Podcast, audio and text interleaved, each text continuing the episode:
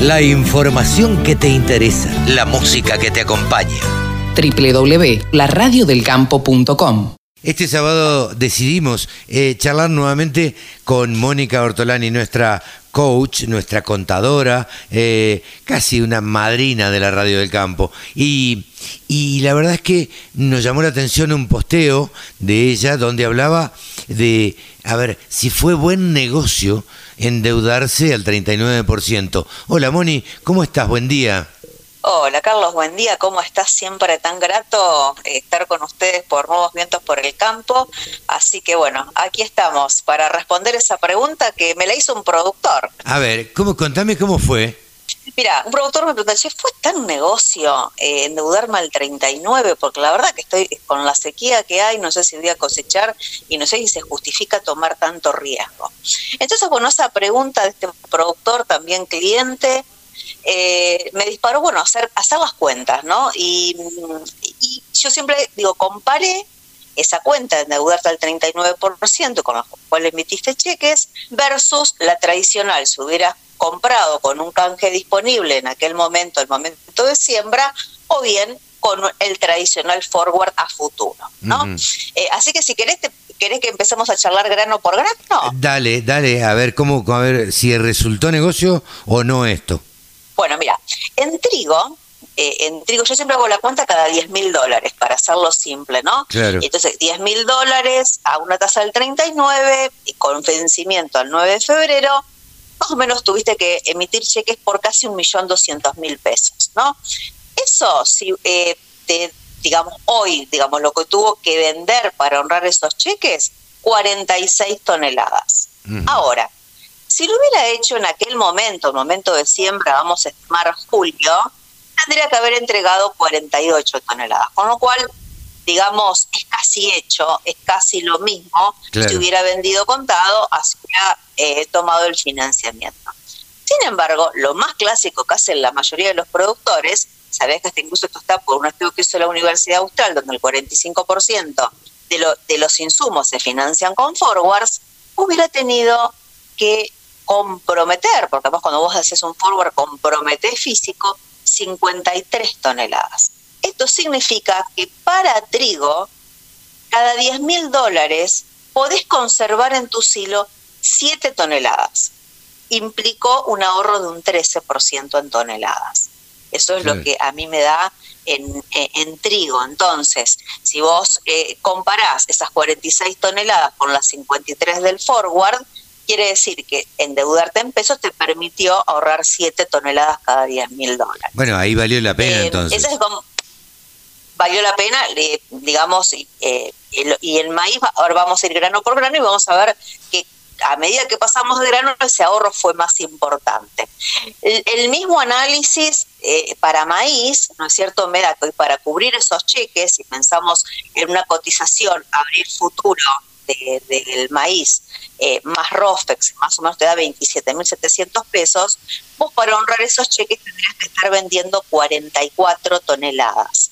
Sin embargo, si lo hubieras hecho contado en aquel momento, momento de siembra octubre, vamos a, to a tomar, tendrías que haber, eh, eh, digamos, eh, vendido 50 toneladas de maíz. Quiere decir que respecto a contado te ahorraste 6 toneladas, un ahorro de un 12%. Y con el forward, esta brecha es aún más grande porque tendrías que haber, eh, tendrías que vender, o sea, tendrías que haber vendido, comprometido en forward 55 toneladas. Te ahorraste 11 toneladas, un 21% de ahorro para maíz. Y para soja, eh, también eh, tendrías que haber, digamos, hoy si miramos a cómo está la soja, la soja mayo, más ROFEX, más o menos te da 49.300 pesos, para ahorrar esos cheques al 39 anual tenés que vender 25 toneladas. Si lo hubieras hecho contado al momento de siembra, tendrías que haber vendido 28. Quiere decir que te ahorraste 4 toneladas, un 12%. Ahora, si eh, tendrías que, eh, hubieras hecho un forward en aquel momento, momento de siembra, vamos a tomar noviembre, a lo que estaba la soja mayo, que en aquel momento estaba 318. Claro. ¿Sabes cuántas toneladas? 33. Quiere decir que te ahorraste 9 toneladas, un 26%. Claro. O sea, que resumiendo, hoy vamos a hacerlo para no confundir a los, a los oyentes con tanto numerito, ¿eh? Sí. En trigo, o sea, la comparación, vamos a hacerlo trigo, o sea, vamos a hacer el, el grano 30, eh, con el cheque al 39% o bien con el forward, ya que estamos hablando de financiamiento. En trigo te ahorraste 7 toneladas, en maíz te ahorraste 11 toneladas y en soja te ahorraste 9 toneladas por cada 10 mil dólares de financiamiento. Pero tenemos que concluir entonces, Moni, que fue realmente conveniente endeudarse al 39%. Sí. Sí, sí, realmente fue conveniente. Creo que también es una estrategia que. Lo que pasa es que cuando te hacen la pregunta, viste, vos tenés que. Y a mí me gusta ir al número, viste, ir a lo concreto, Claro. ¿no? A lo, a lo que hoy tiene que vender para honrar esos cheques versus lo que va lo que hubiera tenido que vender si hubiera hecho un forward que hubiera sido la tradicional. Vos sabés que de estas columnas siempre alentamos el financiamiento de insumos, las herramientas, las herramientas del mercado de capitales, como también las herramientas de los mercados de futuros, porque hoy también, ya lo hemos tratado en la otra columna, Carlos, hoy tenemos precios muy buenos, siempre pensamos que van a llegar hasta el cielo, como dice también muchos analistas, Pablo Adriani, muchos lo dicen, los precios no llegan hasta el cielo. Claro. Eh, y, y hoy tenemos para hacer coberturas, porque vos emitiste el cheque, pero también yo digo las dos caras de tu moneda, también tenés que ver cómo tener que estar cubriendo ese flujo de fondos tomando algunos precios.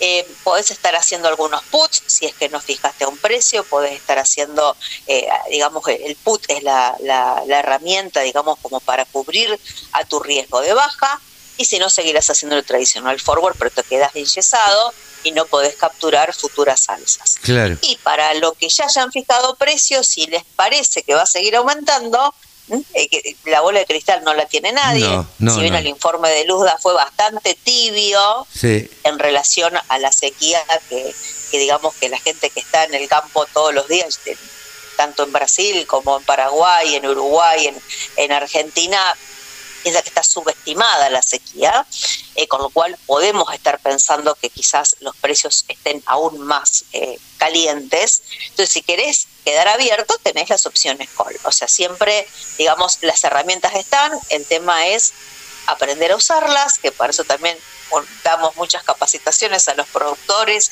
y también a la cadena comercial la, de las insumeras. Eh, bueno, para ca- capturar valor y que la gestión, como la Santa Rita que he compartido en mi foto eh, del- Sí. en, Twitter, tenga un mejor color y también te deje un mejor Totalmente. sabor. Como decías, hay que seguir, hay que seguir evangelizando y hay que seguir haciendo que los productores aprendan eh, a utilizar todas las herramientas que tienen disponibles. Nos llamó la atención esto, Moni, así que queríamos charlar con vos. Te agradecemos muchísimo, eh, como siempre, este diálogo en la radio del campo que se está haciendo cada vez más fluido porque vos estás teniendo una repercusión impresionante en redes sociales.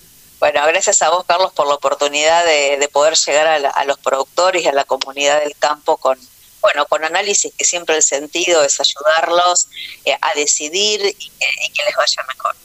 Moni, te mando un beso. Y antes le digo a la gente que si se quieren comunicar con Mónica Ortolani, pueden hacerlo a través de redes sociales, siguiendo a Ortolani Mónica en Twitter. Y si no, buscan, ponen en cualquier buscador Mónica Ortolani, ahí les va a salir la forma de comunicarse. Titular, por supuesto, del sitio www.tonicaonline.com.ar. Muchas gracias, Moni. Nos vemos. Gracias a vos, Carlos. Un abrazo gigante. Un abrazo grande. Mónica Ortolani, aquí en los micrófonos de la Radio del Campo. Todas las voces, todas las opiniones. La radiodelcampo.com.